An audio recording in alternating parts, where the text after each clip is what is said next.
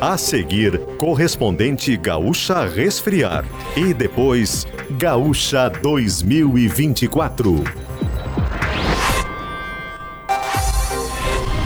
Gestante aguarda mais de 20 horas por leito de UTI neonatal em Seberi, no norte do estado.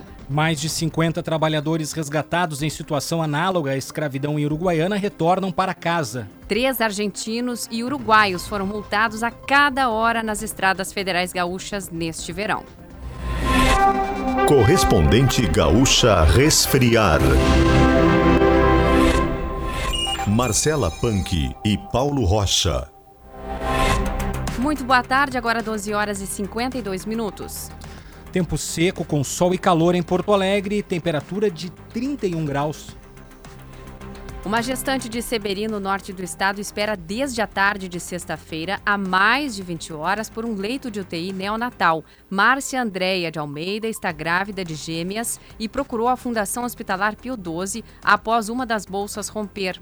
A Casa de Saúde não possui esse tipo de atendimento especializado. A família buscou na Justiça o direito a um leito pelo SUS e obteve decisão favorável. O prazo determinado na decisão terminou às seis e meia da manhã. Os bebês correm risco porque são prematuros com 32 semanas.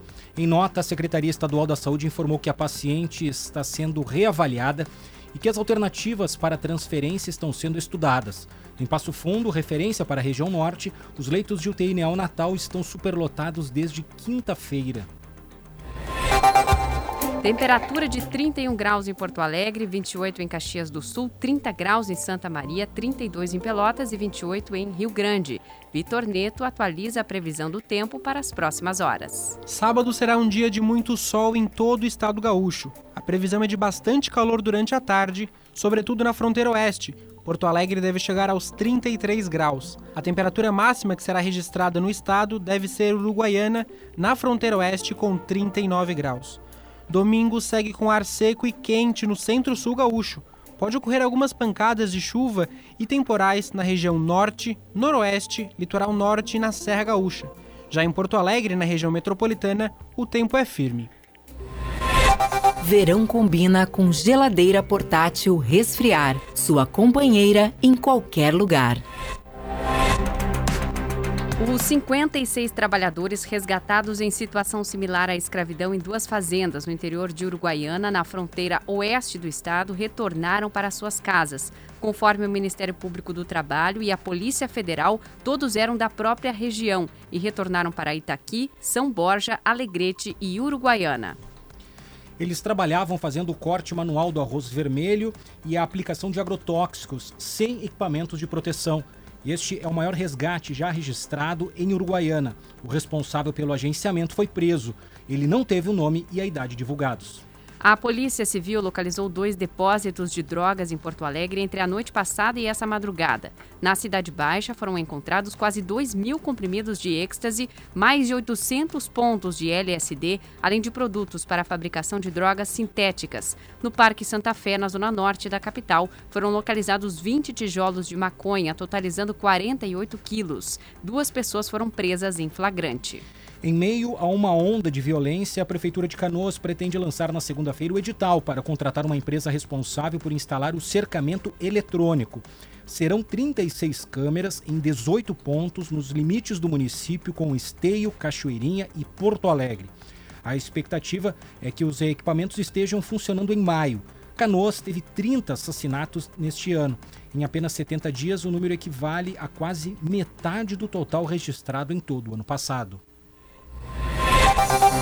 Ainda nesta edição, colisão entre ônibus e caminhão deixa cinco pessoas feridas na BR-116. Obras afetam o abastecimento de água em bairros da Zona Norte de Porto Alegre. A Resfriar é a maior fabricante de geladeiras e climatizadores automotivos do Brasil. Acesse resfriar.com.br e conheça todos os produtos. Trânsito. Fluxo de veículos lento agora na Salvador França, na terceira perimetral, próximo ao Jardim Botânico, no sentido sul-norte. Dois veículos estão parados na faixa da esquerda, mas a EPTC não tem informações sobre o que ocorreu no local. Na Avenida Oswaldo Aranha, o motorista enfrenta um trecho de congestionamento entre o Instituto de Educação e o Hospital de Pronto-Socorro. Não há registro de ocorrências no local, apenas fluxo bastante intenso. Nas estradas, a movimentação já está normalizada na BR-290 na região das ilhas. Mais cedo, foi registrado um congestionamento no sentido capital interior, com mais de 5 quilômetros de extensão. Com o trânsito, Laura Becker. Agora em Porto Alegre, 32 graus a temperatura, meio-dia, 57 minutos. Cinco pessoas ficaram feridas devido a uma colisão lateral envolvendo um ônibus e um caminhão que aconteceu no início da manhã de hoje na BR-116, no município de Cristal, no sul do estado. Conforme a Polícia Rodoviária Federal, ficaram levemente feridos o motorista do ônibus, um homem de 49 anos, além de três passageiros. O ônibus saiu do Chuí e seguia para Porto Alegre. No caminhão, o motorista de 44 anos ficou ferido com gravidade e foi conduzido ao hospital de Camacuã. De acordo com a Polícia Rodoviária Federal, o homem se recusou a fazer o teste do bafômetro e foi autuado. 4.682 multas foram aplicadas a motoristas argentinos e uruguaios em rodovias federais gaúchas entre janeiro e fevereiro deste ano, o que corresponde a três penalidades por hora. Os condutores estrangeiros normalmente utilizam as estradas do estado como forma de passagem para o litoral de Santa Catarina. De acordo com a Polícia Rodoviária Federal, o total de ocorrências na temporada é o maior dos últimos quatro anos. O número de multas em 2023 foi seis vezes maior em relação ao verão passado. 80% dos casos foram registrados na BR-290, seguida pelas BRs 285 e 116. As infrações mais recorrentes foram excesso de velocidade e ultrapassagem em locais proibidos. Os veículos multados que foram abordados acabaram sendo retidos e os motoristas orientados a pagar a multa em banco ou lotérica, para serem liberados para o retorno aos países de origem. Mais de 1.300 migrantes foram resgatados hoje pela Guarda Costeira e a Marinha da Itália no mar Mediterrâneo.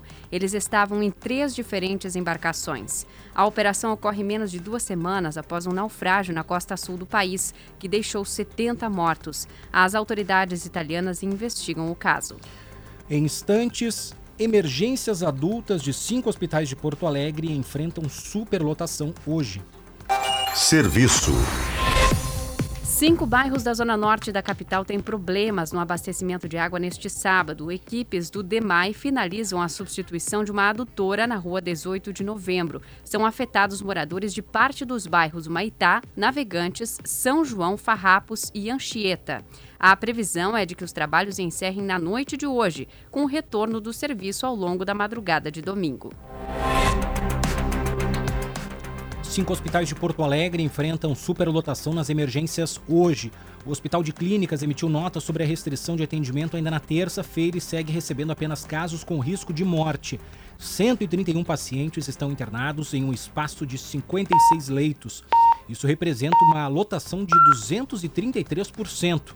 O chefe da emergência do Hospital de Clínicas, Daniel Pedrolo, avalia que o aumento da demanda pode estar relacionado ao retorno da população à cidade em função do reinício das aulas. A emergência da Santa Casa de Misericórdia está com 220,83% de ocupação. No Hospital Nossa Senhora da Conceição, a lotação é de 134%.